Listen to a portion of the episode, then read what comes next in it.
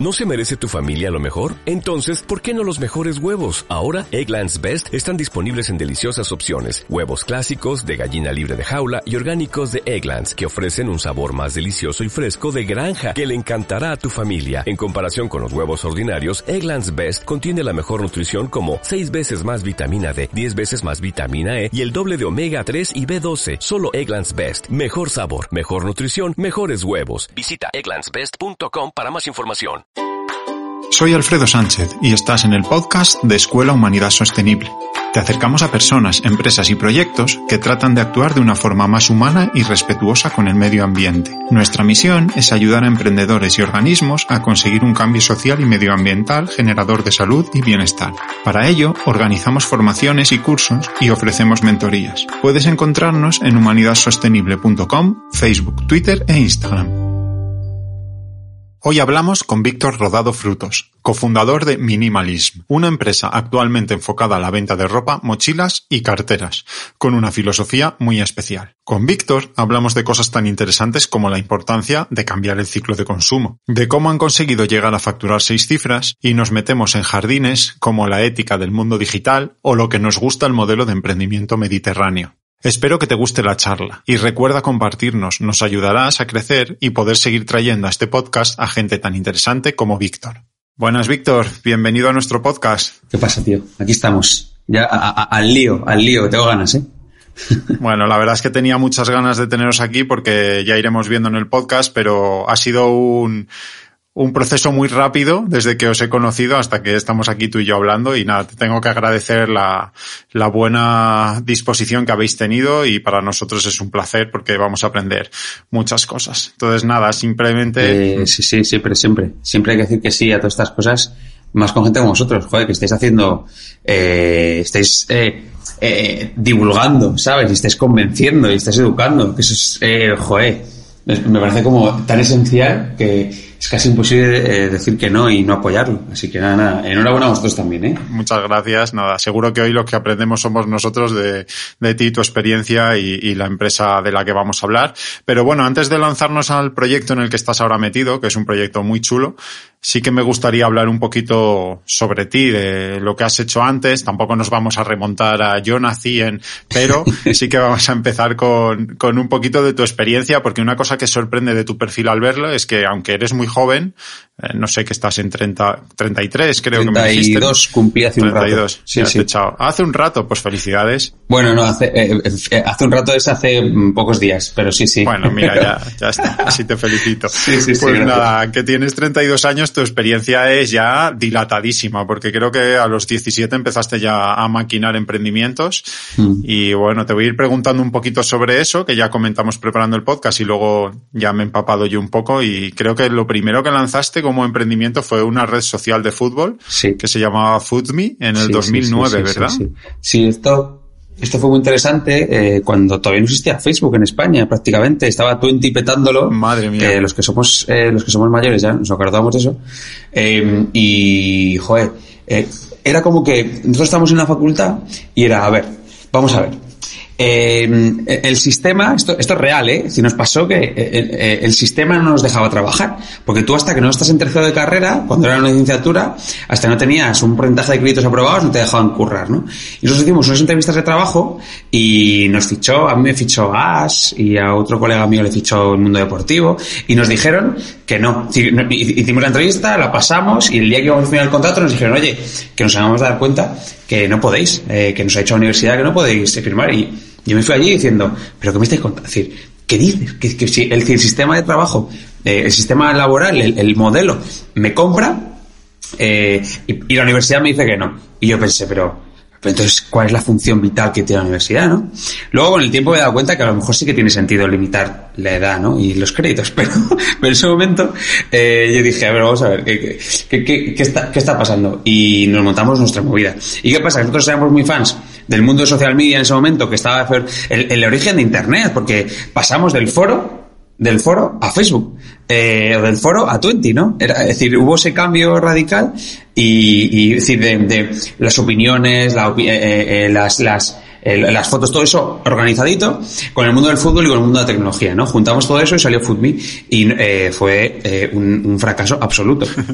Eh, y muchas cosas funcionaron bien, conseguimos cosas increíbles, ¿no? En un año, eh, pero también una deuda bancaria increíble.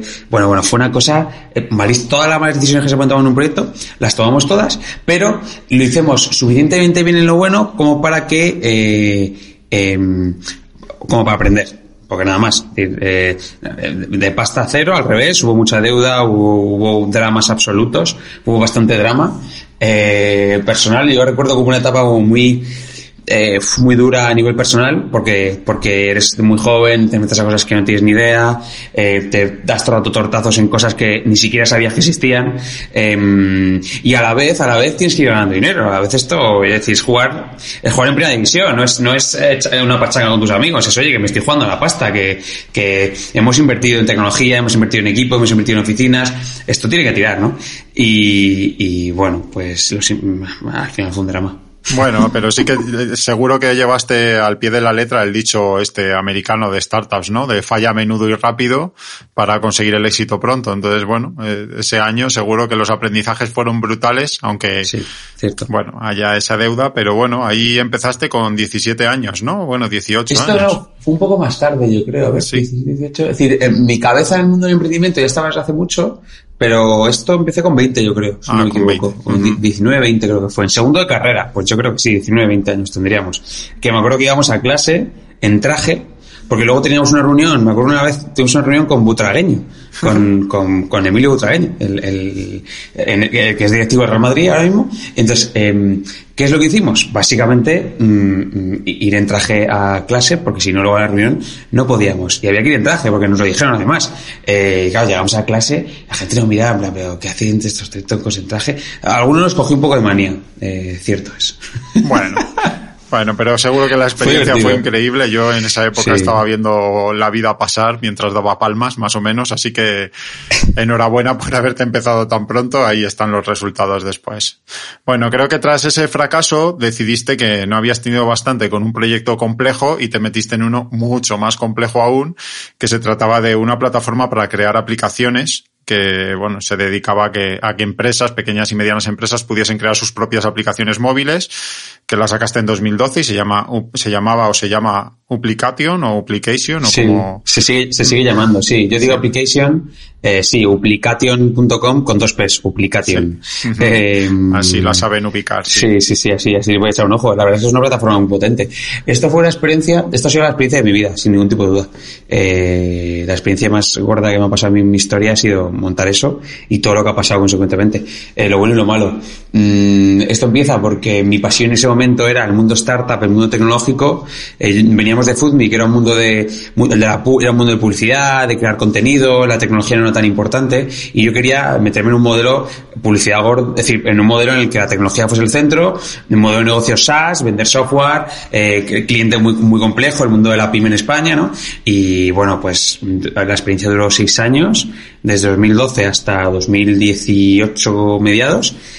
Y uf, es que eh, podríamos estar 17 podcasts contando todo lo que pasó, eh, porque fue tremendo, sobre todo fue tremendo porque levantamos un millón de euros de inversión, en dos rondas, eh, internacionalizamos, llegamos a un equipo de 30, eh, teníamos un proceso de venta muy complejo, eh, canal de venta telefónica, canal de venta Vodafone, AXA, Banco Santander, aquí en Portugal, en Brasil también hicimos cosas, metimos en accionariado telefónica, fue eh, una experiencia espectacularmente loca, espectacularmente loca, que acabó bien de milagro. Es decir, acabó bien de milagro, pero podía haber salido mal por todos lados porque teníamos todas las papeletas, ¿no? Porque el modelo de negocio SaaS es muy complejo.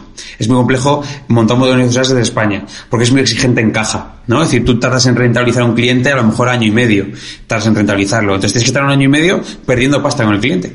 Eh, y, y Claro, eso, eso tú vas a un americano y le dices, oye, eh, pierdo un millón de euros al mes, pero es que tengo un millón de clientes.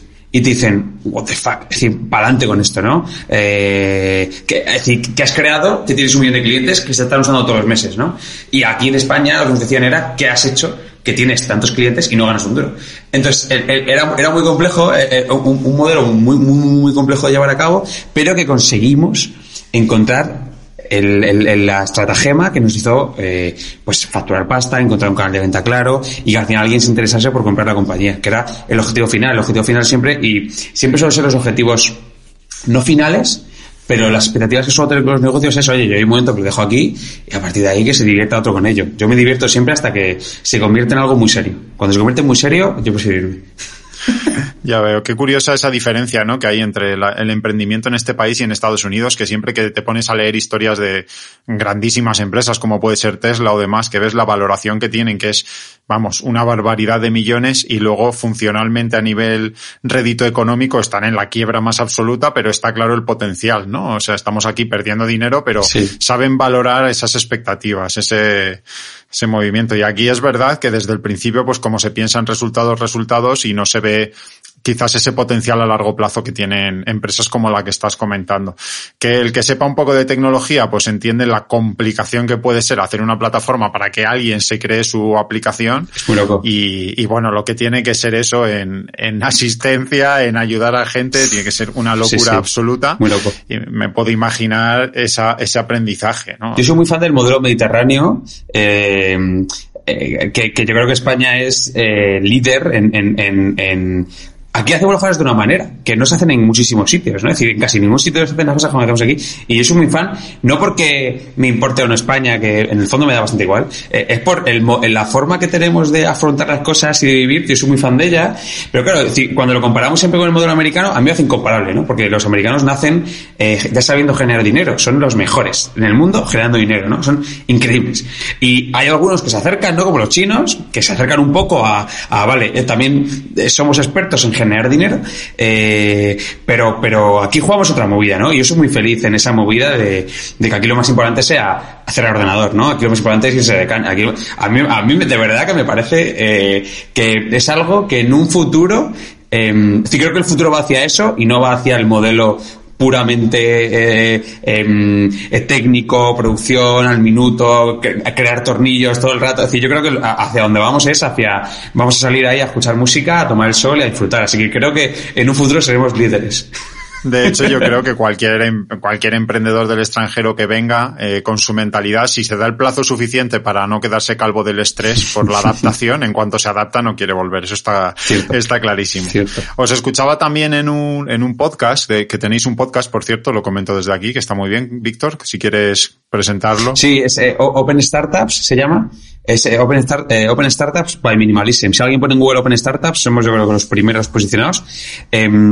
Básicamente lo que hacemos es, eh, nosotros somos una empresa que luego contaremos que en, uno de nuestros pilares es la transparencia empresarial, ¿vale? Y lo que hacemos es, oye, vamos a traer empresas que jueguen a nuestra liga, es decir, que, quieren ser igual de transparentes, a que vengan a contarnos lo que hay detrás de su negocio y que la gente pueda aprender y pueda inspirarse de eso, ¿no? Intentar, intentar que eh, todo lo que se haga, el mundo empresarial es muy, es muy opaco. Pues oye, que todo lo que se haga intente ser lo más transparente posible. Es decir, que, que no hagamos las cosas para ponerle un muro y solo hago yo eh, para mí el nuevo capitalismo, eh, eh, una de las bases es, esta, es, oye, vamos a hacer las cosas y vamos a liberarlas. Hacemos algo, lo aprendemos y lo liberamos.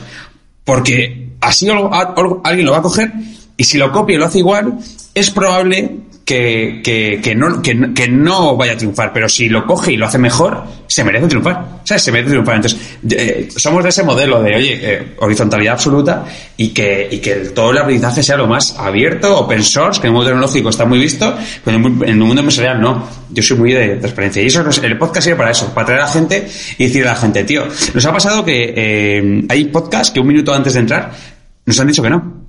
Nos han dicho, no, no grabamos porque no vas a hacer estas preguntas y no. Y te das cuenta, es decir, para nosotros es un buen filtro de decir, vale, pues que tú eres otra, eres otra movida. Es decir, eres, otro tipo de empresa, ni mejor ni peor, ni mejor ni peor. Es decir, no me gusta decir que algo es bueno o malo, simplemente es, oye, no estás aquí, no estás en esta, en esta frecuencia, ¿vale? Eh, y nos lo pasamos muy bien. Eh, que se echen un ojo, hay, hay algunas, hay algunas entrevistas excelentes, la de Blue Banana, la de Huitaca, la que hicimos otro día a Venceslao y mola, es decir, nos lo pasamos muy bien grabando el podcast. Sí, yo estoy escuchando y la verdad es que es muy interesante y, lo que quería comentar es que justo hay un, una recomendación para todo el que vaya a emprender, porque bueno, nosotros estamos aquí hablando en España, pero también nuestro perfil de seguidor mucho estará en América Latina y es que el emprendedor se tiene que empapar muchísimo de cómo es la cultura del país donde va a emprender, porque tú tienes un modelo que funciona aquí y justo comentabais en un podcast que llegas a Alemania vas a hacer lo mismo y no, tienes que cambiar, no, no se trata de traducir la web, se trata de hacer un cambio fundamental de cómo piensa un alemán hacia la compra, qué le tengo que expresar, cómo va a buscar. Entonces, bueno, el emprendimiento en estos momentos de globalización conlleva eso y como recomendación para cualquier emprendedor es lo que tú escuches que funciona en un país no, no es fácilmente trasladable a otro. Ya has puesto el ejemplo de esa cultura estadounidense que tanto se habla, la traes aquí a España y bueno, hay cosas que funcionan porque ellos son genios del marketing, pero en esencia hay que traducirlo a lo que es nuestro, nuestro día a día. Cierto, cierto. Eh, eh sí que pasa, sí me pasa a veces que se vuelve identificado que cuando a veces ves un emprendedor, ¿no? Y dices, joder, es que este tiene mucho de alemán. Eh, ves un emprendedor y, hostia, este tiene mucho de, de yankee ¿no? Y dices, está claro que te va a ir bien, porque ya has entendido cómo funciona esa gente, no estás muy cerca de esa esencia. Yo no, yo soy, yo me parezco eh, a un portugués, a un griego, a un italiano, me parezco a ese tipo de persona y mi socio igual. Entonces, bueno, pues con los franceses, con esta gente, nos, con los mediterráneos eh, conectamos bastante bien y somos capaces de saber qué necesitan escuchar y medio ordenarlo para que entiendan lo que hacemos. Pero si me pongo a vender camisetas básicas a un alemán, lo tengo complicado porque le estoy hablando de cosas que aquí son muy naturales, ¿no? Le, estoy hablando de cosas que, que, están en la esencia, vamos a de la calle. Pero claro, a un alemán le hablas de... lee nuestro manifiesto y tiene un concepto de belleza diferente al nuestro, ¿no? Y yo le hablo de un tipo de belleza, y le hablo de un tipo de, cómo entender la naturaleza, cómo acercarse a ella, eh, eh, en qué dedicar el tiempo libre, y son cosas diferentes, que aunque estemos a un, rato así, ¿no? Eh, no es lo mismo. no, no, desde luego, sí, sí. Bueno, pues esa empresa que hemos comentado, eh, la vendéis, si no la vendes, si no me equivoco, ¿no? Sí, vendemos application, sí, sí, sí. Eh, la vendemos y eh, luego estoy un año ahí en, en, sigo en application un año y luego ya doy el salto a Minimalism. Sí, vendemos la compañía, eso fue, eso fue tremendo. Eh, también da para ocho podcasts. No voy a, no voy a meterme en, ese fregado porque es una guerra espectacular, pero bueno, eh, ocho meses de negociación, así que Em, fue muy duro, sí. Me puedo imaginar. Yo también tengo algún amigo así que ha vendido alguna startup y demás y me cuenta lo mismo. Incluso, pues eso, romper amistades, acabar mal con socios. Bueno, es eh, una, una fase compleja y luego al final no deja de ser algo que es parte de ti, que lo has vivido y supongo que esos procesos son complejos. Yo como no he vendido nada, pues no te puedo, no te puedo contar ahí la experiencia. Espero que algún día lo venda y entonces te preguntaré para que me eches una mano. Pero bueno. Pues ya sabes, open source de conocimiento. Fruto de, esa rotura y de ese tiempo que estuviste ahí, pues surge una nueva idea y esa idea es minimalism, que es de lo que vamos a hablar hoy. Eh, ahora lo definirás tú, creo que te juntas con, con un compañero que se llama Pepe y, y no te juntas a un, a un mal compañero porque viendo vuestros perfiles, bueno, toda tu experiencia en empresa y bagaje se junta a la suya, que si ahora lo puedes contar un poco más, pero es una persona que, que viene o que tiene una empresa que justo se dedica a sacar adelante negocios, tiendas digitales, páginas web, con lo cual el bagaje de los dos es una maravilla para fundar Minimalist. Cuéntame un poco de Pepe si quieres y cómo os conocíais. Pepe es un genio. Eh, Pepe pues es una suerte tenerle como socio porque eh, ante todo es una persona, una, muy buena persona. ¿no?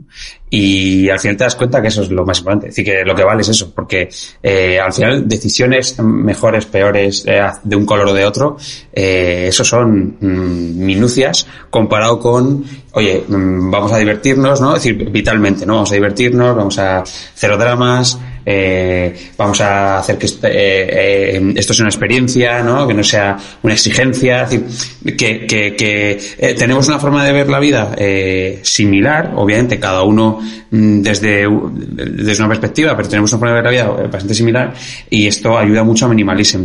Minimalism sería imposible sin, si Pepe y yo no fuésemos como somos. Es decir, si fuésemos de otra manera, yo por ejemplo con mi socio de application no podía montar minimalism, eh, con mi chica no podía montar minimalism, con mi hermano no podía montar minimalism, lo tengo que montar con Pepe. ¿Por qué? Porque tenemos una forma muy específica de afrontar eh, la vida, ¿vale? Y eso es minimalism. Minimalism es eso. La gente puede creer que vendemos camisetas, que puede que vendemos mochilas, que vendemos lo que sea. la forma, minimizer es una forma de ver la vida. Y entonces, eh, y no es marketing, ¿no? Es, oye, nosotros vemos las cosas así. ¿Te unes o no? Me da igual, decir, haz lo que tú quieras. Em, mm, cada vez hay más gente a la que se nos une, porque es una obviedad. A veces estamos diciendo cosas que son muy obvias. Eh, y que quedan por su propio peso y que, y que vamos hacia allí, ¿no? Ese es el puro progreso. Entonces, Pepe es una persona que lo ve así y que fluye con lo que yo tengo en la cabeza y yo fluyo con lo que él tiene en la cabeza.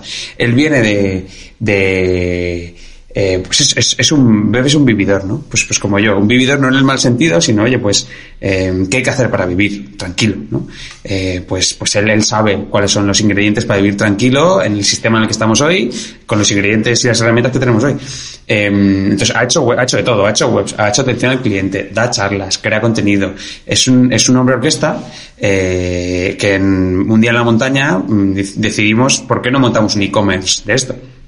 Y, y ya está. Y él nos, nosotros nos conocíamos de un evento de no sé qué, de un día de no sé cuántos, de un colega que no sé qué, como todo en la vida, ¿no? Y, y al final llegamos a, a bueno, él, él, tiene mucho hambre y tiene mucha ambición y, y, sabe, sabe perfectamente cómo contar las cosas para que tengan sentido y se, se, une con, con mi mentalidad y con mi forma de hacer y con mi gestión y con mi experiencia y con, y además hemos metido a, a un ingrediente muy importante que es importante hablar de él, eh, que es Jesús. Jesús entró hace dos, tres años en la, en la empresa eh, y cada día Minimalism es más Jesús. ¿Vale? Es decir, eh, eh, tú te metes en, la web y es Jesús, te metes en, Instagram y es Jesús, te metes en un mail y es Jesús, ¿no? ¿Por qué? Porque em, de eso va Minimalism, de que de absorber a las personas, ¿no? Y que Minimalism te devuelva algo, algo muy molón, ¿no? Es decir, una, una reciprocidad muy interesante. Y Jesús eh, nos da esa guinda, nos da esa capa extra que todo proyecto grande necesita. ¿No? Tú puedes ser un proyecto normalito, pero de repente ves algo y dices, vale, esto, es de proyecto grande, esto es de empresa grande, y eso es lo que nos da Jesús. Jesús nos da un punto extra que es, que es diseño, que es una palabra, que es una idea, que es esa guinda que dices, vale, vale, vale, yo lo hubiese hecho así, pero es que si encima le añadimos esto, estamos en otra liga. Eh, y desde que está Jesús hemos crecido mucho como compañía, muchísimo, muchísimo, muchísimo, porque hoy en día la parte estética es muy importante, la parte de experiencia de cliente, y él, él se le da eso muy bien. Es un prodigio de eso, diría yo. Es decir, tiene 25 años, creo que tiene, y es una mente prodigiosa entiende cosas y ve cosas que no ve nadie, ¿no? Eh, entonces, al final cuando se juntan personas así, es casi imposible que, no disfrutes y que no, que no, eh, que no crees algo tan único como es minimalism. La verdad es que, bueno, eh, tenéis en la página web un, una frase que, había traído, ya me has contestado porque es muy curiosa, entras a ver el manifiesto y pone no somos moda, no somos marca, no nos asocias a nada porque no somos nada y justo acabas de hacer todo, todo el desarrollo que responde justo a eso que te iba a preguntar y, y, lo que yo quería es contar cómo he conocido yo minimalism, que fue parece sorprendente, pero fue la semana pasada y fue pues a través de Instagram recibo un, un anuncio publicitario, supongo que relacionado por un poco las cosas que yo busco, que estoy muy en el mundo de la sostenibilidad y demás, y a priori el anuncio destaca eh, camisetas, destaca ropa, ropa sostenible, ¿no? Entonces, y minimalista. De ahí entro a la página web, me llama mucho la atención, empiezo a mirar cómo sois, que son cosas que yo también busco, y siempre yo como, como persona un poco vinculada a la sostenibilidad y además persona muy alta, siempre miro dos cosas y las dos las cumplís muy bien. Una es eso, que es la, es una moda sostenible, con algodón sostenible, fabricada cerca, en proximidad. Y otra es que tenéis camisetas de talla bastante grande. Decido probar. La semana pasada pido tres camisetas, me llegan, fantásticas. La verdad es que, bueno, se las enseño a mi mujer lo primero. Este algodón no es el del Carrefour, esto está muy bien. Una maravilla de camisetas, me quedan bien de largo. Y detalles, detalles que me llaman la atención. Por ejemplo, miro la etiqueta, en la etiqueta pone claramente cuánto ha costado el producto, cuánto se ha destinado a a, enviarlo ya que lo tengas en casa y cuánto es el beneficio que tiene la empresa. También viene en un packaging totalmente eh, biodegradable, una bolsa biodegradable y además un detallito que es una etiquetita que tengo que sembrar llena de semillas, ya veremos qué sale de ahí. Pero bueno, todo eso me llama la atención, entonces bueno, podríamos pensar que es una empresa de moda, pero luego te pones a indagar y efectivamente, como tú comentas, pues eh, hay muchas cosas ahí detrás, ¿no? Creo que cuando empezasteis, empezasteis con carteras, pero lo que sí se ve a lo largo de la historia, que ahora comentaremos cositas, es una filosofía más que un producto, ¿no? Cierto. Eh, has dicho la frase esa y me, sigue emocionando escucharla, Eh, decir, y leerla, decir, es una que de verdad que me emociona, como que, wow, me, me para siempre, porque eh, todo el equipo tenemos, eh, si nosotros no podemos deciros, no, no tenemos ningún derecho a decirle a nadie eh, lo que somos. Tenemos derecho a decir lo que no somos. Lo que somos es cosa tuya. Es decir, tú, tú decides si somos una empresa de camisetas, si somos una empresa de carteras, si somos una, si somos filosofía, si somos eh, culpables del hambre en el mundo, si somos eh, un problema, si somos una solución. Tú lo decides. Creo que eh, hay poca gente, tú lo has entendido, pero la gente entra y compra una camiseta, ¿no? Y muy poca gente se para leer esto. Para mí, Minimalism es eso, para mí, el, mensaje. Ya está. Es decir, eh, si mañana se acaba la empresa, mm, yo estoy convencido, se dije día a Pepe y a Jesús, les dije, eh, que estar orgullosos, hice un pantallazo a la web y debemos estar orgullosos porque esto algún día se nos llama a nuestros hijos. Da igual, decir, da igual, eh, yo hice esto, ¿no? Hice esto, eh, y miles de personas confían en mí. Porque para mí, de verdad, que lo más importante de las marcas es el mensaje. Me gusta mucho decir esto, y no voy a ser, no voy a filosofar mucho, pero sí que quiero que la gente entienda cuál es la función que tenemos las marcas hoy. Que es una función bastante relevante. Es decir, el, el sistema, la vida, nos ha puesto en, en una situación en la que, oye, eh, ha fallado, ha, falló la religión, ¿no? La religión ha dejado de cubrir lo que, lo que cubría antes, ¿no? Falló el concepto de Estado, el concepto de nación, falló. Eh, ha fallado, eh, han fallado los filósofos, ha fallado, eh, están fallando estrepitosamente los medios de comunicación. Es decir, están, está, todo, todo está fallando, ¿no? Y la, el, el sistema nos ha dado la oportunidad a las marcas de decir, oye, ¿y qué queréis contar a la gente? Es decir, las marcas de repente tenemos un peso en lo que, en lo que la gente cree y en lo que la gente vota y en lo que la gente decide, ¿no? Y cómo actúa la gente en la calle. Entonces, ostras, vamos a utilizarla bien, ¿no? Vamos a decirle a la gente, eh, vamos a hacer, vamos a intentar que la gente sea lo más libre posible. ¿Vale? Que para mí esta es la esencia. ¿Cómo la gente es lo más libre posible? Siendo más ellos. Mientras más tú eres, ¿no? Mientras más estás conectado con tu esencia, más, eh, más eh, libre eres. Y yo creo que las marcas tenemos que quitar el ruido, ¿no? Entonces, por eso digo, no somos nada. Nosotros no somos moda. Decir, ¿cómo va a ser moda una camiseta negra sin un logo? Eso no es nada. Eso es un trapo eh, que, que, te, que, te pones. Ahora, como, como no somos nada, nuestra forma, nuestro, nuestra herramienta es la ropa. En un futuro nuestra herramienta va a ser los productos de higiene. Eh, en un futuro va a ser eh, eh, una lámina de un ilustrador. Es decir, esas son herramientas. Nosotros somos un, una empresa con un mensaje y las herramientas son esos productos. Yo entiendo que la gente entienda que somos una empresa de camisetas, una empresa de carteras, pero que no somos eso. Somos una, somos una forma de entender el mundo que utiliza herramientas en este sistema capitalista en el que estamos jugando, ¿vale? En el que nosotros intentamos entrar y salir lo mejor que podemos y sabemos y nos dejan, eh, con la idea principal de que eh, eh, lo más importante es el mensaje. Lo más importante es el mensaje. Lo más importante es lo más importante. Entonces tenemos la responsabilidad de que el mensaje que le demos a la gente no sea cómprame esto, y ya está. No sea, eh, esto cuesta, decir, no, no, oye, te cuento, te cuento cuánto cuestan las cosas, te cuento cómo llegamos a esta decisión, te cuento que eh, el color no lo elegimos nosotros, lo eliges tú, te cuento por qué saco una talla y no saco otra, te cuento por qué fabrico en un sitio en otro. Igual, cuando hacemos los productos de higiene ahora, eh, queremos que, de verdad, es decir, en lo básico, tenemos que comprar cosas que tengan sentido. Es decir, las cosas básicas, en unos calzoncillos, en unos calcetines, en una pastillita, en un desodorante, tenemos que co comprar cosas, que es lo que más usamos, lo que más frecuencia de uso damos a lo largo de nuestra existencia. Cojones, es decir, lo que, que, sea, eh, obviamente, friendly con el planeta, lo doy obvio y lo doy por hecho, pero también que te dure cinco años. Que te, ¿sabes? Es decir, que no te dure cinco meses, que, que no es que no va a ningún lado, ¿no? Entonces, esta parte de poner lo humano en el centro, que está muy dicha y que está muy vista, y lo de la huella de carbono, y lo, orgánico, es algo que sostenible, no sé qué, que es un coñazo y que está todo el mundo harto de, de, de escuchar, para mí es una obviedad, yo lo elimino del juego. Para mí, oye, esto es obvio. Es decir, una empresa nueva que nazca, si no nace con esto, para mí no eres una empresa. Para mí eres, y aquí juzgo, para mí eres nada. Es decir, eres basura, eres, eres, no merece, para mí no mereces atención, ¿no? Ahora, sí que es interesante que los siguientes pasos sean no poner deberes a la gente. Que esto es una cosa que a mí me indigna mucho, ¿no? Es, es que si no, si no reciclas, es que si no compras orgánico, es que si no eh, dedicas tiempo a cuidar animalitos, es que si no tienes plantas y no sé si te mueren. No, no, no vamos a poner deberes a la gente. Vamos a hacer. Es decir, ya les hemos puesto deberes con tener que trabajar, con tener que pagar una hipoteca. Decir, esto lo, decía, ¿quién lo, lo decía? Eh, este, ¿cómo se llama? Macron, ¿no? Macron decía, eh, no sé si has visto el discurso este famoso de Macron que dice, eh, le pregunta a un entrevistador, oye, pero ¿y cómo vas a hacer? Joder, vaya mierda de país Francia que resulta que eh, casi todos los coches son diésel, no sé, no sé cuántos. Y dice Macron, vamos a ver. A ver, señores, le hemos dicho a, nuestra, a nuestra generación, le hemos dicho que se compren una casa, que lleven a los niños a la escuela, que la escuela además tiene que ser buena y está fuera del centro, que lleven a los niños a extraescolares, entonces tienen que hacer 70 viajes. Es decir, ¿qué le vamos a decir ahora? ¿Que no usen el, que no usen el coche que se han comprado? No. Vamos a, vamos a hacer un plan, ¿vale? Y eso es lo que nosotros proponemos. Vamos a poner un plan. El plan primero es, es decir, el objetivo es transformar la industria de consumo. ¿Cómo transformar la industria de consumo? Con los básicos, lo primero. Básicos de lo que sea. Un básico es un vaso. Un básico es la funda del móvil. Un, un cuaderno, un lápiz, eso para mí es un básico también, ¿vale?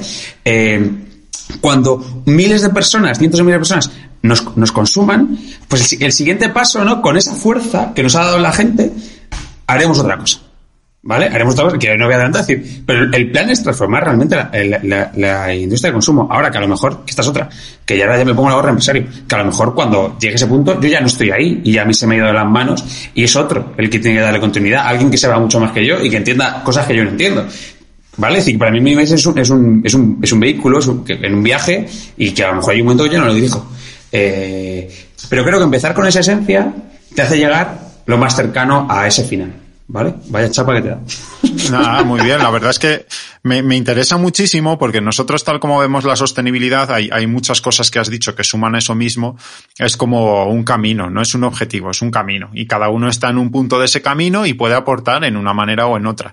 Y una de las cosas básicas, que además yo llevo años echando de menos, es cambiar el ciclo de consumo. Cambiar el ciclo de consumo a algo mucho más racional yo llevo, a mí me parece ridículo, pero es que no lo consigo, espero con vosotros empezar a conseguirlo y con otras empresas, tener que comprarme todos los años jerseys nuevos, porque no hay manera, el jersey antiguo es, vamos, directamente basura. Ahí también hay cosas que ahora comentaremos de vuestra empresa que se pueden hacer, pero si desde las, las empresas, si desde acciones gubernamentales, si desde iniciativas se va cambiando y facilitando a la gente que, como dices, está ya metida en una carrera que es bastante ardua, que es la de vivir día a día, se va cambiando ese ciclo de consumo, se puede conseguir mucho más que lanzando ese mensaje de tú como individuo tienes que ser el que cambie todo continuamente, que también está bien que las personas se conciencien y ahí hay muchas cosas que hacer, pero me gusta mucho lo que comentas y yo comentaba además que es filosofía, porque voy a animar a la gente, en vez de hablar mucho de ello, porque está clarísimo a que entre en vuestra web en Minimalism y que ahí directamente se lea el manifiesto y lea todo lo que sois, por qué no tenéis logo, por qué sois impacto de huella de carbono cero, recicláis ropa a través de iniciativas súper chulas. Vi que ayer incluso lanzasteis una iniciativa para que se sumen otras empresas en este proceso. Ahora si quieres cuentas un poquito. También fabricación sostenible y cercana no, no empezasteis así, porque esto es, esto es lo que digo yo, que es el camino de la sostenibilidad. Cuando una empresa, empresa empieza, debería dibujarse un puzzle mental de hacia dónde le gustaría caminar, pero es imposible empezar en el destino. Es imposible. Es totalmente imposible. Mira, nosotros eh, tenemos un producto que fabricamos en Vietnam. Dos productos. Eh, y la decisión interna fue, a ver, vamos a ver. Dos, son dos mochilas, ¿vale? Y, y las, las seguimos fabricando en Vietnam. Y era, eh, no, ahora mismo es imposible, ¿no? Es decir, nosotros tenemos como tres reglas, ¿vale? Que es el precio eh, tiene que ser mega ajustado, porque estamos montando una empresa para todo el mundo. Es decir, intentar que sea lo más horizontal posible, porque si la hago solo para ricos o para muy pobres, no, no va a ningún lado, ¿no? Tiene que ser, tenemos que estar en el medio del, del embudo, en el, exactamente en el medio, ¿vale? Eh, es decir, precio asequible y ajustado. Segundo, eh, que, que, la fabricación sea lo más consciente posible. A nosotros no nos gusta decir sostenible porque ninguna, ninguna producción, ninguna fabricación sostenible. Nada. Es decir, ni la de material reciclado que le coges a tu abuela de una bolsa de no sé qué, eso, es decir, eh, realmente no es sostenible, ¿no? Porque al, crear un producto nuevo estás impactando y no queda otra, ¿no? Pero bueno, lo más consciente posible. Y tercero, la tercera regla nuestra es eh, contarlo todo, lo bueno y lo malo, ¿vale? pase lo que pase, contarlo. Entonces, con todo ese proceso, eh, cuando estuvimos diciendo si fabricar la mochila en Vietnam o no, que al principio era de cachondeo, yo no lo entendía, es decir, a mí me costó mucho da, da, dar ese paso, era, a ver, lo más importante, lo más importante de todo es que el producto dure tiempo. ¿Vale? Es decir, si yo hago un producto que te dure 20 años, da igual que esté hecho en, en, en Marte, da igual que esté hecho en Marte, ¿no? Mientras esté hecho de manera lo más consciente posible, con materiales lo más reciclados posibles, con tintados lo más naturales posibles, en fábricas donde se paga bien a la gente, ¿no? Todo, todo eso, mientras cubramos eso, da igual que sea en Vietnam, y que sea en Portugal. Mola más que sea en Portugal, mola mucho más. Pero es que en Europa no se pueden fabricar mochilas que duren 20 años con materiales reciclados. Entonces, como no se pueden fabricar en Europa mochilas con materiales reciclados que duren 20 años y que, y que sean impermeables, es decir, que sea la mochila que necesita nuestro cliente, eh, ostras, pues tienes que irte a Vietnam.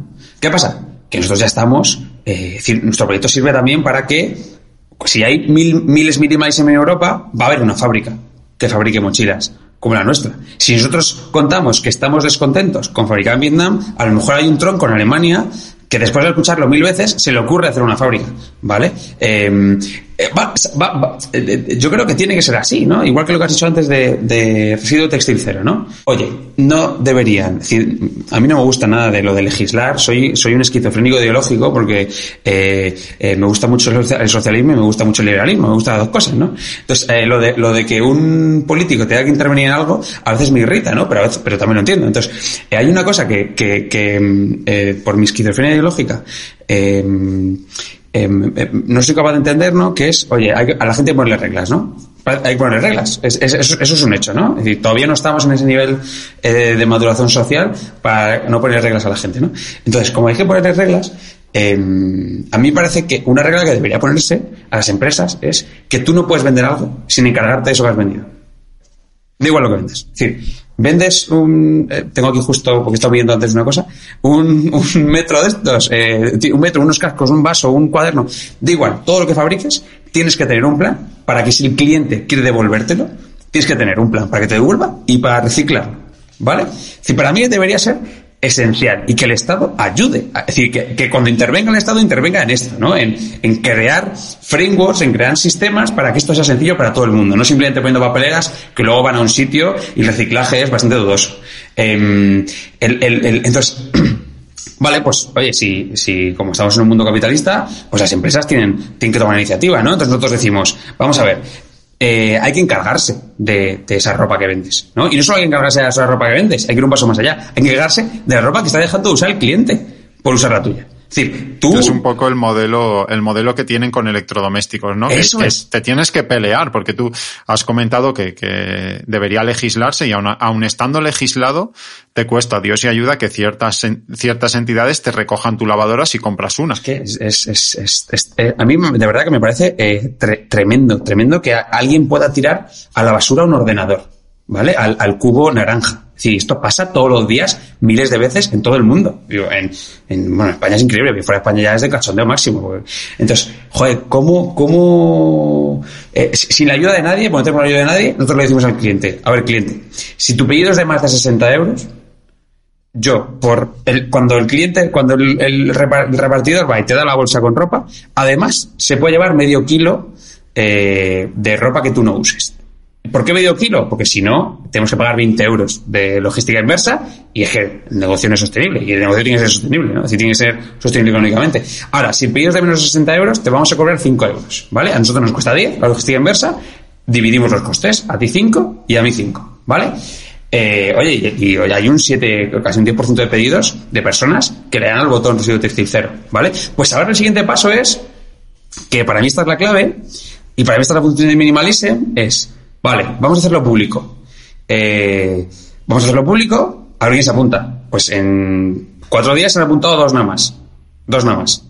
Eh, y ha visto el post 5.000 personas, y se han apuntado dos.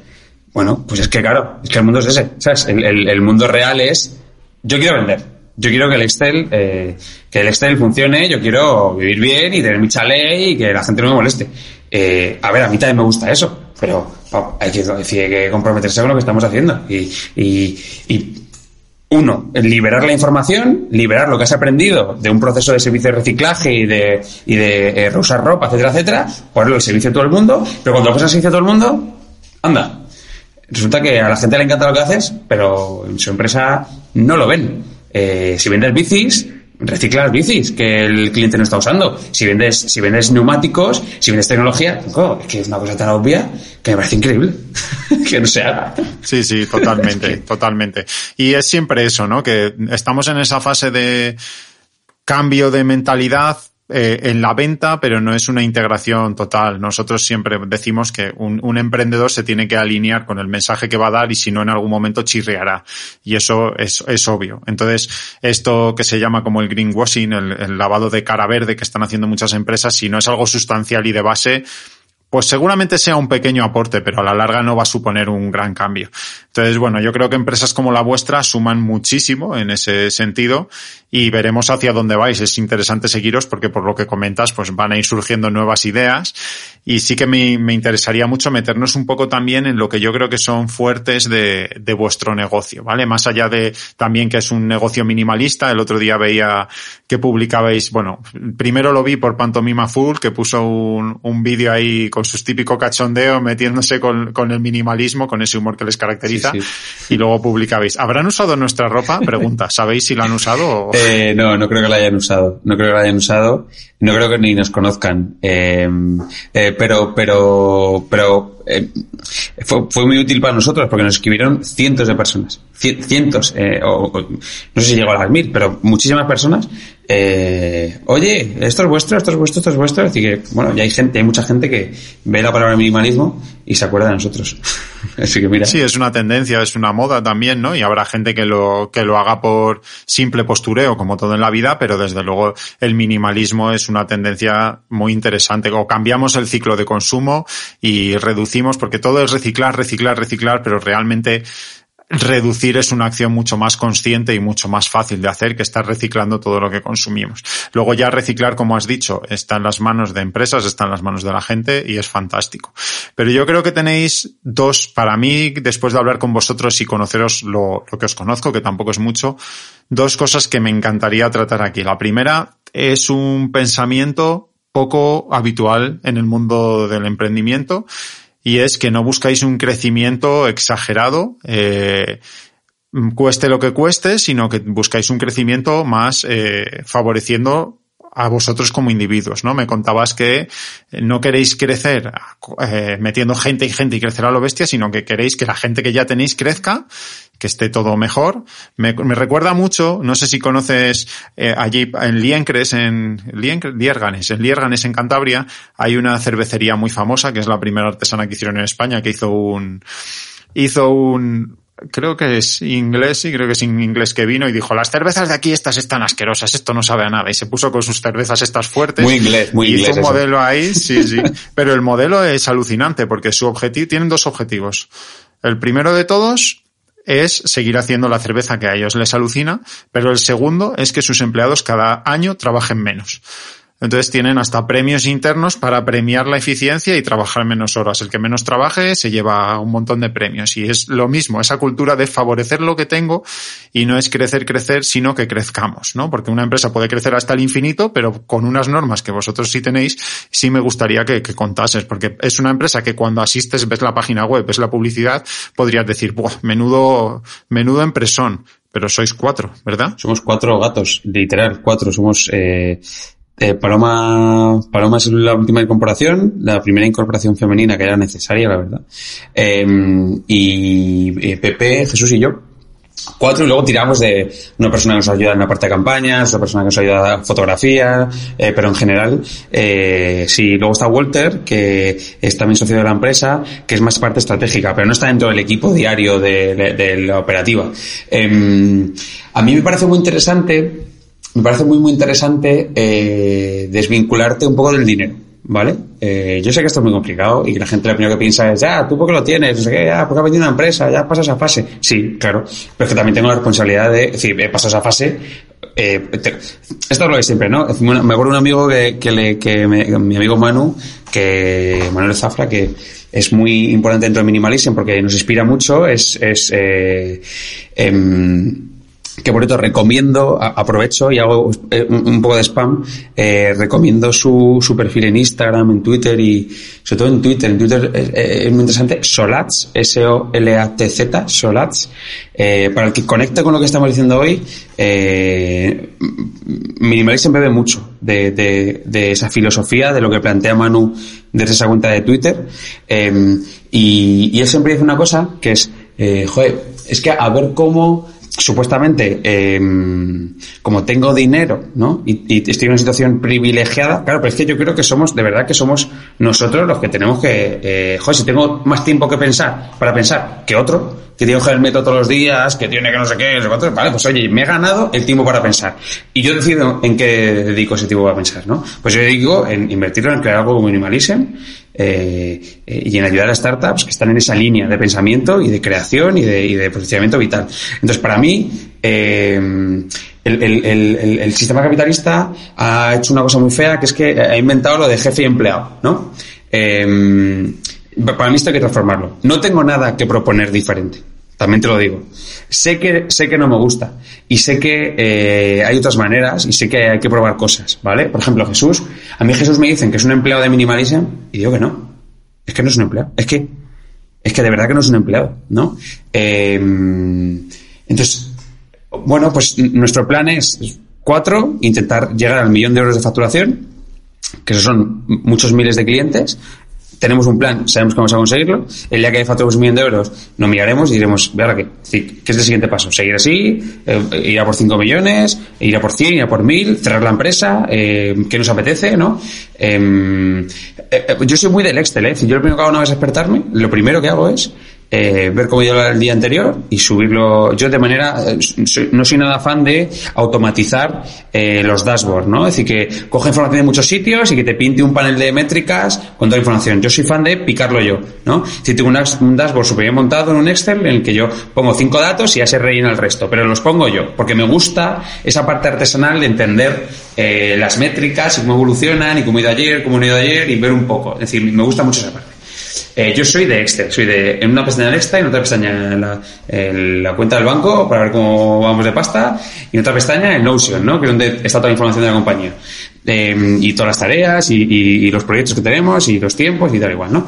Eh, y, y, y, ya está. Es decir, eh, yo creo que algo, algo, decir, meter una persona para que eh, nos haga una tarea que es totalmente imprescindible, que eso les encanta a los emprendedores, ¿no? Tengo 50 empleados. ¿Y para qué tienes 50 empleados? Eh, ¿No puedes hacerlo con 10? O con, o con... Y la mayoría de veces es que sí. Yo, yo, es decir, estoy harto de verlo en startups de 50 empleados. Mm. Eh, ¿Qué es esto, tío? O sea, no, si damos empleo, si damos empleo, si generamos riqueza, la gente es feliz. Si esos 50 troncos son felices. Si están llamando 10 horas por teléfono, eh, no quieren estar aquí. Si no quieren estar aquí, ¿para qué? Si, ¿para qué han montado esto? ¿Para ganar tu dinero con 50 tíos que no quieren estar aquí? ¿Qué es eso? Totalmente alineado con, con, lo que son los objetivos del desarrollo sostenible, ¿no? Que la gente todavía incluso, bueno, hay gente que ya está muy metida en el mundo, pero en general pregunta si no, esto es lo de no tirar plásticos al océano. Pero realmente eh, la sostenibilidad va por un trabajo digno, por una vida donde tengas salud, donde estés. Entonces, todo eso hace de una empresa sostenible que sea realmente sostenible, más allá de que haga todo lo que ya hacéis, como has dicho, que es algo de cajón, no contaminar, utilizar productos pues que no tengan un alto impacto en el planeta, todo lo que puedas hacer, pero son muchas más cosas. Y eso para mí pues es siempre que veo una empresa de este estilo es un, es un granito de arena que me llevo para seguir construyendo esa red de empresas que lo hacen, poder contarlo y poder integrarlo también en mi persona, porque me parece muy importante. Las personas dentro de una empresa tienen que ser felices hasta cierto punto. Yo estoy harto de ver gente que está amargada en sus empresas y eso, pues al final te jubilas y tres meses después se acabó. No, no hay más, porque entonces eso es una parte súper importante y yo creo que, está muy bien que lo hayas contado, pero que cualquiera que se meta en vuestra web se va a empapar de ello o siga y es una maravilla. Y otra que sí que me interesa muchísimo, porque nosotros estamos dentro de un mundo, el de la sostenibilidad, donde realmente hay mucha gente entregada a la naturaleza, pero muy alejada de ciertas técnicas de, de venta que vosotros domináis a la perfección y que hoy en día me parecen aliados increíbles, que es toda la parte de la esencia digital que tenéis, que es una maravilla, una página web muy currada y bueno, un marketing en redes sociales espectacular. Me contabas preparando el podcast que incluso, bueno, como las grandes empresas podéis abrir y cerrar el grifo de la publicidad y controlar casi en relación al stock, algo que no se puede permitir una tienda en, en, en una calle. Es, no, voy a controlar cuánta gente me entra hoy en la tienda. No, pues vosotros sí podéis llegar a ese punto. Entonces, bueno, ahí cómo de importante para vosotros es realmente todo, ¿no? Porque no tenéis tienda física. Claro, eh, para nosotros, a ver, eh, al final, joder, este es un tema eh, profundo de narices porque mi duda siempre ha sido alguien que, que... Mira, te voy a contar una experiencia que me pasó hace poco. Hace, en octubre de 2020, estuvimos todo el mes, eh, mi chica y yo, con los perros en Galicia, eh, porque Rocío, mi chica, montó un negocio que se llama miniplanta.com y eh, llevábamos, eh, tuvimos que llevar allí toda la logística y estuvimos un mes allí entero con su hermana, con su cuñado, eh, preparando toda la logística allí, ¿no? Y mm, estaba en, medio de la nada. En la nave estaba en medio de la nada, rodeado de naturaleza, rodeado de caballos. Era espectacular. Los vídeos que salen ahí eran espectaculares, una maravilla. En, en Lugo, precioso todo. Entonces, teníamos al lado una finca de un hombre que eh, se levantaba a las 7 de la mañana y a la 9 de la noche seguía eh, arando y seguía eh, recogiendo tomates y luego su mujer todos los días se llevaba al mercadillo y era así constantemente, ¿no? Excepto los domingos, ¿no? Porque hombre me decía, yo le digo, nunca descansas y me decía, no, porque los animales comen todos los días, ¿no? Eh, entonces, yo pensaba, joder, claro, él me veía, me acuerdo, él me veía en una mesa, en una silla de colegio, me veía el hombre con ordenador y se acercaba y me decía, que esto es increíble, ¿no? Y yo decía, no, lo increíble es lo tuyo. Decir, lo increíble es lo tuyo. Y automáticamente me acuerdo que pensé, ¿cómo se pueden juntar las dos movidas? ¿No? Y, y, y, lo, y, lo, primero que vino a la cabeza es, este hombre nunca va a saber lo que yo, lo que yo sé hacer. Es casi imposible. Es casi imposible que este hombre aprenda a un hombre de setenta y pico años, es casi imposible que entienda, que tenga toda esa visión periférica que tengo yo de los canales digitales, de la parte de branding, de la parte de contenido, de cómo funcionan los algoritmos, de la tecnología, de la pasada de pago, de todas estas herramientas, ¿no? Es casi imposible. Entonces, dije, vale, es que tenemos la responsabilidad de no repetir esa movida. Es decir, de que, eh, no de recoger tomates, que esto, es decir, sino de que este hombre trabaje de lunes a sábado mmm, 12 horas eh, y el domingo además tenga que ir eh, y que tenga ciento y pico años. Decir, esto, oye, que es que, es que eh, debería ser pasado. Hay que montar movidas para que ese hombre se dedique a tocar la guitarra, a ir a museos, a leer, a, a, a esto, ¿no?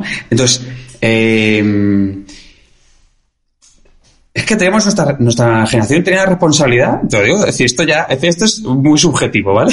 esto es una idea que tenemos, tenemos la responsabilidad de, eh, con las herramientas que tenemos hoy, que es lo mágico del, del, sistema actual, que nos ha dado herramientas increíbles, ¿no? Nos ha dado la tecnología, eh, nos ha dado los algoritmos, nos ha dado todo esto, vamos a utilizarlos bien, vamos a utilizarlos bien, que es que no se están utilizando bien, no, es, no se están utilizando para que la gente sea más feliz.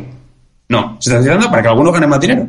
Eh, y, y, y, y, joder, y mira, y yo soy cero, no, no soy ni de un bando ni de otro, de verdad, soy, eh, yo creo que el tío más equilibrado, esquizofrénico ideológico, que ahora significa ser de centro, eh, si estar en el centro es ser esquizofrénico, esquizofrénico ideológico, eh, no está ni en uno ni en otro, es, es para mí es una responsabilidad también de homogeneración, ¿no? Es decir, entender que, oye, que lo que, que, lo que nos da, lo que nos da el sistema liberal, capitalista, ¿no? Que a veces es, muy oscuro, son, nos da cosas maravillosas y lo que nos da un sistema social, de progreso, tal, son cosas maravillosas, ¿no? Entonces, nos están obligando a posicionarnos, ¿no? Y yo digo, no, no, es decir, no hay que posicionarse, hay que ponerse en el medio, porque ese hombre tiene que dejar de trabajar, eh, eh, no tiene que haber ninguna generación más que vuelva a trabajar seis horas a la semana, 200.000 horas, para que no sé qué, no, ese hombre tiene que estar, güey, trabajar sí, pero no de esa manera ni de esa, de esa forma, ¿no? Entonces, yo me he olvidado de esa generación. Yo sí he sido egoísta. Es decir, yo he borrado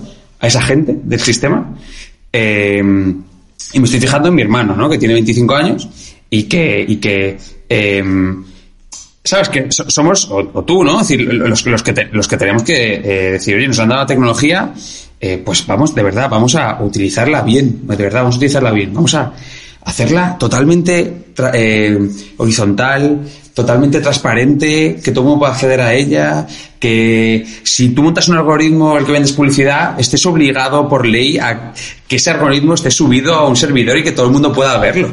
Eh, que no haya secreto. Es decir, eso no tiene sentido. Es decir, que el algoritmo de Facebook no sepa nadie cómo es. No, no. Es decir, que sí, que sí, que el sistema capitalista, muy bien, claro, que es secretito, que la publicidad no sé qué. No, no, no, no, no. Si tú creas algo, es para todo el mundo. Eh, ahora, ¿que eres el más listo generando dinero con ello? Aplausos, pues muy bien, maravilloso. Pero esto es para todo el mundo, ¿no? Esto es muy, esto es muy, es muy, es muy comunista lo que estoy diciendo, ¿no? Pero a la vez creo que, que, que hay que ganar dinero con ello, ¿no? Es decir, entonces es como, esta esquizofrenia eh, se vuelve, se, se vierte sobre mí, me tapa y, y a veces me voy a la cama diciendo, esta chava. Eh, entonces la tecnología está siendo mal usada, a mí me aburre, a mí me aburre, pues eso salir del mundo de application y demás, me aburre eh, ese mundo porque, porque acabas encontrándote con un muro que es el ganar dinero, ganar dinero, ganar dinero, ganar dinero, y no es una herramienta, ¿no? Es decir, al final eh, la tecnología está siendo una consecuencia y no una herramienta. Eh, y, y, joder, pues, pues es, no se escucha esto, no, no, eh, eh, yo lo escucho mi burbujita de personitas, pero mm, esto lo cuentas en un evento de, um, yo qué sé, en Google Campus, y te miran y te dicen, ¿qué, qué haces? decir, estás loco. Totalmente, sí. Yo, de hecho, me dedico, una de, una de las, de las patas que tengo es dar charlas sobre salud digital y me contratan empresas y demás y hablamos de estas cosas, ¿no? De lo, de lo horrible que es y cómo tienes que conocer, sin conocer el algoritmo, casi lo que ha hecho mucha gente y replicarlo de una manera descerebrada hasta decir, oye, quiero que mi página web la vean, me tengo que poner aquí a poner enlaces en 20.000 sitios como un idiota para conseguir... ¿Qué de humano tiene eso, no? Sí, sí. ¿Qué de humano, tío? Eh, que es que no tiene nada de humano. Es decir, el algoritmo de Google es muy humano. Sí, es, muy humano, eh, pero no. Decir, es humano porque eh, intenta entender al humano, pero no tiene un comportamiento humano, ¿no? Entonces, es como, ah, déjame en paz. Es decir, eh, iros con vuestro Silicon Valley a, a um, donde queráis, que de hecho ya está. Eh, yo me fijo mucho en el CEO de Twitter, en Jack Dorsey, eh, que, que eh, este es un tío que ha, también tiene una esquizofrenia muy loca, ¿no? Eh, loquísima. Es decir, eh, si no le conocéis, os animo a que le sigáis y veáis algún vídeo suyo, porque es un tío, claro, que se ha hecho trillonario, ¿no? trillonario de la, de la nada, pero es un tío muy, muy, muy de nuestro estilo, tiene esta misma frecuencia, pero claro, ha sido, ha montado Twitter, eh, y es el CEO. Entonces es como, es como ¿qué, locura es esta, ¿no? Eh, y, Twitter sigue manteniendo una esencia muy, muy libre dentro de Silicon Valley, aun siendo un algoritmo, pero la publicidad en Twitter eh, siempre ha sido muy, muy pura, es decir, no, no, no, ¿sabes? Es, decir, hay, hay, un proceso. Joder, pues, eh, claro, pero al final, los, ¿quién domina el, el puñetero mundo? Eh, en Occidente, ¿eh? Si yo estoy investigando, en Asia ni me meto, pues es un mundo que no tengo ni idea de cómo están funcionando las cosas, pero lo que a nosotros nos toca es Occidente, eh, joder, pues es que están eh, los Google, los Microsoft, los Apple, macho, eh, que son, son naciones, ¿no? Que no son empresas, son naciones. Sí, de hecho yo, bueno, cuando doy clases de tecnología a mí, porque yo doy clase en un instituto también, se lo cuento, que tienen ya más poder que los gobiernos y que es una cosa que tenemos que estar ahí alerta. Que, que si la empresa decide usarlo bien, una empresa como la vuestra, pues fantástico. Si, si lo decide mal, usar mal, estamos, estamos vendidos. Pero por otro lado también tiene ese potencial de esa persona que decías que está en el campo, si se le da ayuda, la tecnología empieza cada vez a ser tan accesible que personas con cierta conciencia pueden llevarla a su terreno y utilizarla. Y es algo que vosotros hacéis muy bien y que yo creo que cualquier emprendimiento sostenible hoy en día puede utilizar a su favor, porque con muy poquito esfuerzo o con un poquito de ayuda, que hoy en día incluso no es excesivamente cara como era antes, porque cada día se puede hacer una página web más fácilmente, pues te montas una página web con a lo mejor Shopify, que es una empresa, bueno, un, sistema que funciona bien y enseguida puedes testar y puedes empezar a funcionar. Entonces yo creo que, que allí el cerrarse a los canales nuevos es erróneo. Si bien es verdad, y te doy, te doy toda la razón, y es una cosa que me parece indispensable, creo que falta, falta divulgación a lo bestia de cómo funciona ese medio para que el ciudadano de a pie también pueda conocerlo, comprenderlo y actuar en consecuencia. Que estamos todos con Amazon, Amazon, Amazon. Bueno, vale, eh, pero hay, hay que entender que hay detrás de todo esto, cómo se produce. Y bueno, me alegra ver que hay otras pequeñas empresas que comprenden cómo funciona ese juego, lo llevan a su terreno como vosotros y quizás pues surgen gente que hace lo mismo que este hombre, planta tomates, pero lo hace de una manera un poco más específica y consigue venderlos por internet y rompe el ciclo de trabajo desmedido que tenía que tenía ese hombre allí en Galicia, ¿no? Claro, cierto, sí, sí, eh, sí, sí, eh, sí, pero yo soy, yo soy bastante eh, pesimista en, en, en lo que tiene que ver con la, la forma que tenemos de entender la tecnología. ¿no? Es decir, creemos que la tecnología es un ente que está a nuestro servicio. Eh, es decir, y es mentira. Es decir, nos han contado eso, ¿no? Nos han contado que Tinder está a nuestro servicio. Que Facebook está a nuestro servicio. Que Gmail está a nuestro servicio. Y es lo contrario. Nosotros estamos en el servicio de las herramientas. Totalmente. Eh, y, y, y este cambio de paradigma, tú sales a la calle y no, yo soy el primero que está enganchado al puñetero móvil, que te está haciendo esta llamada de un Mac, que tiene unos cascos puestos que son de Apple, ¿vale? Es decir, que, que, y que tengo unas zapatillas Nike ahí puestas, eh, es decir, ¿sabes? Pero, pero, eh, es que en el equilibrio yo creo que está el secreto y en, y en eh, entender, en ser consciente de dónde están tus movidas, ¿no? Pues es que yo tengo que vivir con un móvil, es que no puedo, no puedo no vivir con un móvil, es que no, no puedo, es decir, necesito un móvil, no necesito un ordenador, porque si no, no puedo trabajar. Eh, ese tipo de cosas, pues eso, no tener 100 Nikes, ni tener, eh, ni gastarte, ni tener cuatro móviles, ni, ¿sabes? Pues in- intentar buscar el equilibrio. Así que, eh, que no suene a poner deberes a la gente, que eso no me gusta nada cuando yo lo digo, ¿vale? Decir, que, sino en simplemente que la gente se pregunte cosas. Yo de verdad que con eso me vale. Sí, yo creo que es importante que, que haya una obligación, si no es institucional, que sea moral de las empresas a ser más claros en cómo se usa todo eso. Yo personalmente, bueno, es verdad que tendemos a verlo muy negativo siempre, pero a mí me asusta en el sentido incluso de llegar a un punto en el que haya una revolución del pueblo hacia las empresas que han acaparado tanto poder, como ha pasado muchas veces. Siempre que se aglutina mucho poder y es muy cerrado, pues eh, ocurren estas cosas, ¿no? Eh, somos muy de pensar que ya esta sociedad está avanzada, ya no va a pasar lo de antaño, pero están montando un Cristo de narices con las redes sociales. Pero bueno, es verdad que también eh, se puede usar y yo creo que es muy importante. Es muy importante si eres emprendedor empaparte un poquito de ese mundo y conseguir testar a través de ahí o testear producto, que vosotros lo habéis hecho muy bien y enseguida puedes empezar a funcionar y ver si la cosa funciona o no funciona. Que generalmente al principio, como has comentado con tu experiencia, suele ser no funciona, pero el no funciona de hoy en día también con estos medios es una cosa que, si bien te puede llevar a pérdidas, no es tan desastrosa como antiguamente a lo mejor montar un negocio que si alquila, que si remodela el lugar, que si cambia todo. Puedes hacer otro tipo de, puesta en escena para, para testar bastante interesante. Así que bueno, también animo a la gente ahí a, a investigar un poquito cómo funcionáis, que os llegue la publicidad, que vea cómo es vuestra página web. Y, bueno, es un gran ejemplo que seguro que os preguntan mucho y que, y que vayáis contando por ahí. Mil gracias, tío, de verdad. Eh, para nosotros es, es decir, para mí ya es, para mí esto es terapia. Tengo un amigo mío que, mi amigo Janto, que dice, la vida es terapia y performance. Eh, Totalmente. Esto ha sido terapia y performance. Terapia porque suelto toda mi mierda y performance porque al final soy un actor de, del sistema y del juego que cuenta aquí su movida y tú eres otro, ¿no? Es decir, entonces, sí, totalmente. El, el, sí, sí. eh, eh, nada, simplemente agradecimiento por haberme dejado actuar hoy aquí en, y hacer terapia. Bueno, sí que quería, sí que quería, nada, simplemente para concluir, porque si no se nos va, se nos va a hacer muy largo el tema, hacerte alguna pregunta ya de números, una pregunta sencillota que, que suelo hacer. ¿Es un buen momento para emprender sosteniblemente? ¿Vuestros números lo dicen? Sí, ¿no? sí. Yo lo que no entiendo es cómo la gente no emprende sostenible. Eh, no, es, no, es, no es mucho más caro, en absoluto. Simplemente hay que echarle más tiempo. Porque lo fácil es, eh, ah, pues esto tal y cual. Es decir, si, si, no te haces muchas preguntas, acabas en lo insostenible, ¿no? Eh, pero lo sostenible no es más caro, simplemente te lleva más tiempo.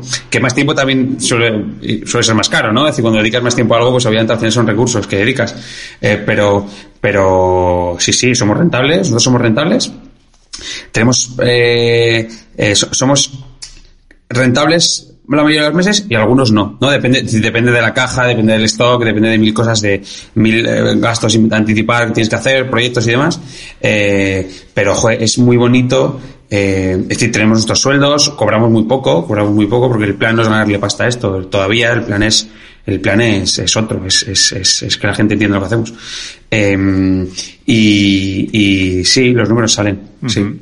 Y a nivel crecimiento, me contabas también cuando estuvimos hablando para preparar el podcast que este año estáis, creo que en tres meses, haciendo lo mismo que en los últimos ocho del año pasado o algo así, ¿no? O sea que también sí, está. Estamos creciendo mucho. Sí, nosotros eh, desde el confinamiento año pasado hemos crecido mucho. Eh, eh, Sí, hemos crecido mucho y, y, queda por crecer, queda por crecer. Yo creo que este año acabaremos el año en medio millón de euros de facturación a Prox y el, la idea es que en 2021 eh, 2022 ya estemos en el millón eh, y a partir de ahí será otra etapa nueva, uh -huh. una etapa nueva que no sabemos ni, ni, idea de lo que pasará, ni idea. Y por curiosidad también, bueno, por, porque hoy en día te metes y con esto de los algoritmos que hemos dicho, te metes en YouTube, te metes en Instagram, te llegan cursos de quieres ser tu propio jefe, puedes vivir así tal cual, pero esto no es la realidad, sí que quería comentar, bueno, que cuando, ¿cuánto tiempo tardasteis en empezar, por ejemplo, a tener un sueldo vosotros más o menos desde que empezasteis Minimalism? Muchísimo, eh, año y medio, dos años para tener sueldo. Hemos estado cobrando 600, 700 euros, 800 creo, eh, todavía mucho tiempo y ahora estamos en 1000. Eh, y, y, y, lo que hacemos, nosotros tenemos una regla que es la del 80-20, 70-30, ¿no? Que es 60% o 80% del tiempo lo dedicas a minimalism y el resto a lo que te apetezca. Cosas que te apetezca, que puede ser montar una ONG o puede ser ganar más dinero. Eh, haciendo webs o dando charlas o eh, eh, en otros proyectos tuyos, lo que sea, ¿no? Eh, yo, por ejemplo, doy clase, me gusta mucho. Entonces, em, bueno, eh, nosotros apalancamos muy bien otros talentos que tenemos para que minimalism no tenga que pagar mucho sueldo a, al equipo, ¿vale? Uh -huh. eh, no sé, es decir, eh, estamos en un equilibrio mágico, la verdad. Sí, empezar, o sea, comentando, retomando ese que comentábamos al principio, ¿no? De la mentalidad un poco yankee, un poco americana de valoración de las empresas. Cualquiera puede ver que, el, que la tendencia es a que sois una empresa que debe ser valorada, que tiene valoración, que tiene aunque actualmente no esté dando unos grandes réditos a las personas que están allí. Pero bueno, es una forma de, claro. de, entender el emprendimiento. Sí, a ver, nosotros tenemos un modelo que se basa también en la recurrencia. Es decir, tú te compras, te compras un calzoncillo nuestro, o te compras, si nosotros somos de mucha calidad. Entonces, una, base, una, una de las estrategias empresariales es, eh, oye, es que te estás comprando algo a un precio tan, tan, tan, tan, tan eh, insignificante versus la calidad que te está dando que ni se te ocurre no volver a comprártelo. ¿Vale? Entonces nuestro modelo es crecer eh, de manera sostenible, es decir, sin depender de nadie durante un tiempo, porque va a haber un momento que dejes de meter pasta en marketing, creemos, intuimos, eh, y que esa propia recurrencia y esa, esa propia bola de nieve que tienes ya te hace ser un negocio sostenible y con márgenes mucho más interesantes que los que tenemos actualmente. Eh, es una apuesta empresarial mmm, con un mensaje detrás, a ver qué sale a ver qué sale. Aún así ahí tendréis, ¿no? Con tanta transparencia, parece que cuanto más transparente eres, a ciertas personas más les parece que estás escondiendo algo. Y bueno, leyendo un poco ahí comentarios estaba el típico de, sí, ¿por qué cuesta esto si cuesta no sé cuánto en Zara o cuesta no sé cuánto en cualquier otra empresa, ¿no? Claro. Bueno, pues es maravilloso. Yo siempre digo que tenemos pocos haters. Eh, deberíamos tener más. Eh, esos que no estamos agitando demasiado.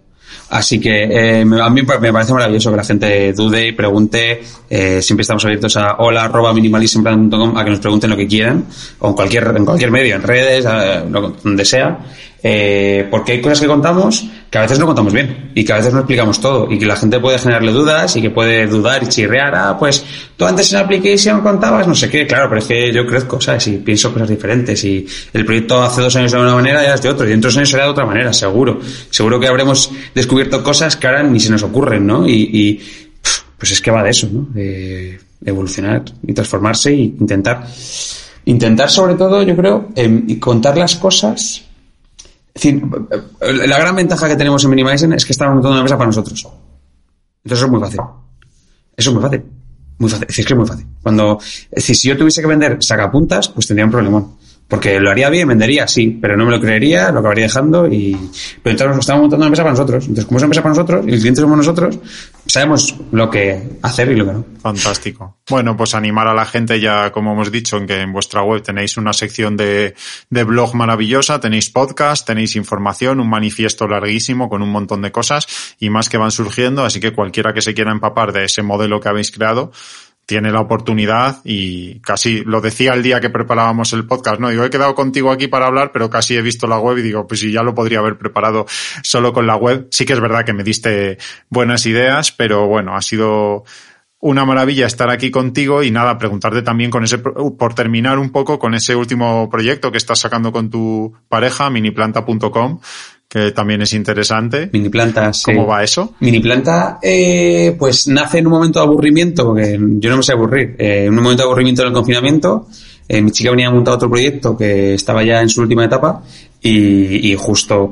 eh, aparece miniplanta.com de repente, aparece, vemos unos daneses que están haciendo una cosa y no sé qué, y le damos una vuelta y, y de repente lanzamos una web eh, con fotos falsas, robadas, lo más, lo más guarro posible, eh, en un Shopify, lanzamos, crece, mm, quitamos la publicidad, empezamos a conseguir proveedores, lanzamos el producto y después de un año, pues Miniplanta este año va a facturar mm, como poco 300.000 euros, como poco. Y yo creo que va a ser bastante más. Bueno. Eh, un proyecto de igual, eh, tres personas. Eh, Rocío, eh, su hermana Marta y su cuñado Simón. Y en una nave pequeñita ahí al lado de Matadero en Legazpi, eh, sacando 1.200, 1.300 pedidos al mes, vendiendo plantas pequeñitas, ¿no? Muy, muy, muy guay porque al final es, es- es lo de siempre, ¿no? Volvemos a lo de siempre, es conecta, es decir, cuando conecta contigo el producto, cuando conecta contigo lo que estás haciendo, cuando te mola, ¿no? La naturaleza, las plantas, la parte esa de cuidar, de entenderlas, de conectar con ellas, todo eso que, eh, Rocío, además de que se le da muy bien y he aprendido mucho de ello, eh, tiene cierta sensibilidad y conecta mucho ahí, ¿no? Eh, joder, pues es más fácil montar un proyecto. Porque sabes, tienes el feeling, ¿no? Tienes el feeling de... Estás alineado, Claro, efectivamente. Estás muy alineado. Eh, y eso, eso, pues en mini planta se nota muchísimo, joder, crecimientos brutales. Eh, te animo a que, a que se necesitan, es que está mal que yo lo diga, eh, se necesitan eh, más mujeres como ellas en el mundo. Ujú. Miraré, miraré. mujeres que no tengan miedo a decir lo que piensan. Todo el rato. Pues nada, es otro, otro proyecto, otro proyecto a seguir. Yo entré muy interesante y bueno, que seguro que va funcionando porque también es una cosa que yo he notado que el sector de, de las plantas y del cuidado y también de la mascota en otro sentido y demás, pues ha cambiado. Antes era como, bueno, aquí tengo plantas, pero ahora es como un interés un poco más profundo. Y, bueno, también desde el confinamiento seguro que eso ha hecho que la gente se lleve los que no puedan cambiar, porque aquí en Madrid esto está siendo una locura de todos a vivir a la sierra, pero, pero los que no puedan cambiar lleven un poco de naturaleza también a casa y seguro que eso os ayuda, porque el proyecto eh, implica comprar una pequeña planta y todo lo que conlleva cuidarla, conocerla, hacerla crecer. Tiene mucho de filosofía el proyecto, tiene mucha filosofía y eh, Rocío lo cuenta mucho mejor que yo, pero tiene mucho de filosofía y de, y de problema social, de decir, oye, que es que nos apetece cuidar cosas, que nos apetece estar rodeado de plantas, que nos apetece estar... Pero resulta que hemos tomado malas decisiones y estamos viviendo en el asfalto.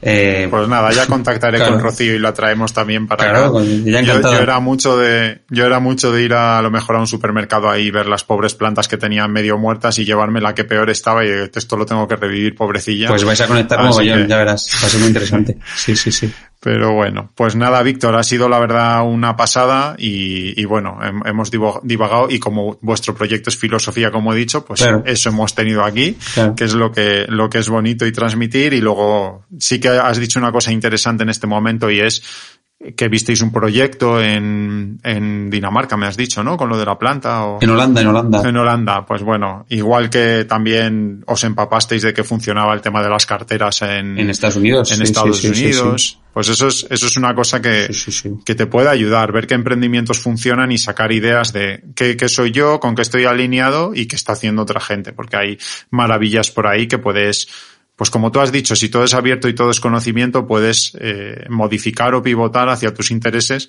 y ahí cualquiera que quiera emprender puede, puede peinar el mercado en búsqueda de, de mil cosas. Mil ideas. La, única regla, la única eh, línea roja es eh, no darle tu toque. Si copias algo tal cual, que nosotros nos lo han hecho, para mí es línea roja. Es decir, no, no, esto, es decir, esto no vale, Sí, ¿sabes? totalmente. Eh, pero que algo te inspire y con lo que tú eres, que salga algo, que obviamente se le va a parecer, pero que salga algo totalmente único, eso es, que es, la leche, ¿no? Me parece una estrategia muy buena, la verdad.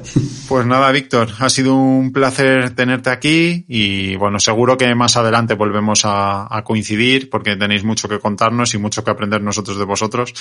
Y nada, espero que lo hayas pasado bien también. Animo a toda la gente que os siga y que, que tengáis mucha suerte en el crecimiento, en, en todo lo que nos has contado y en todo lo que vendrá. Mil gracias, tío. Mil gracias a vosotros, de verdad. Recuerda que estás en el podcast de Escuela Humanidad Sostenible.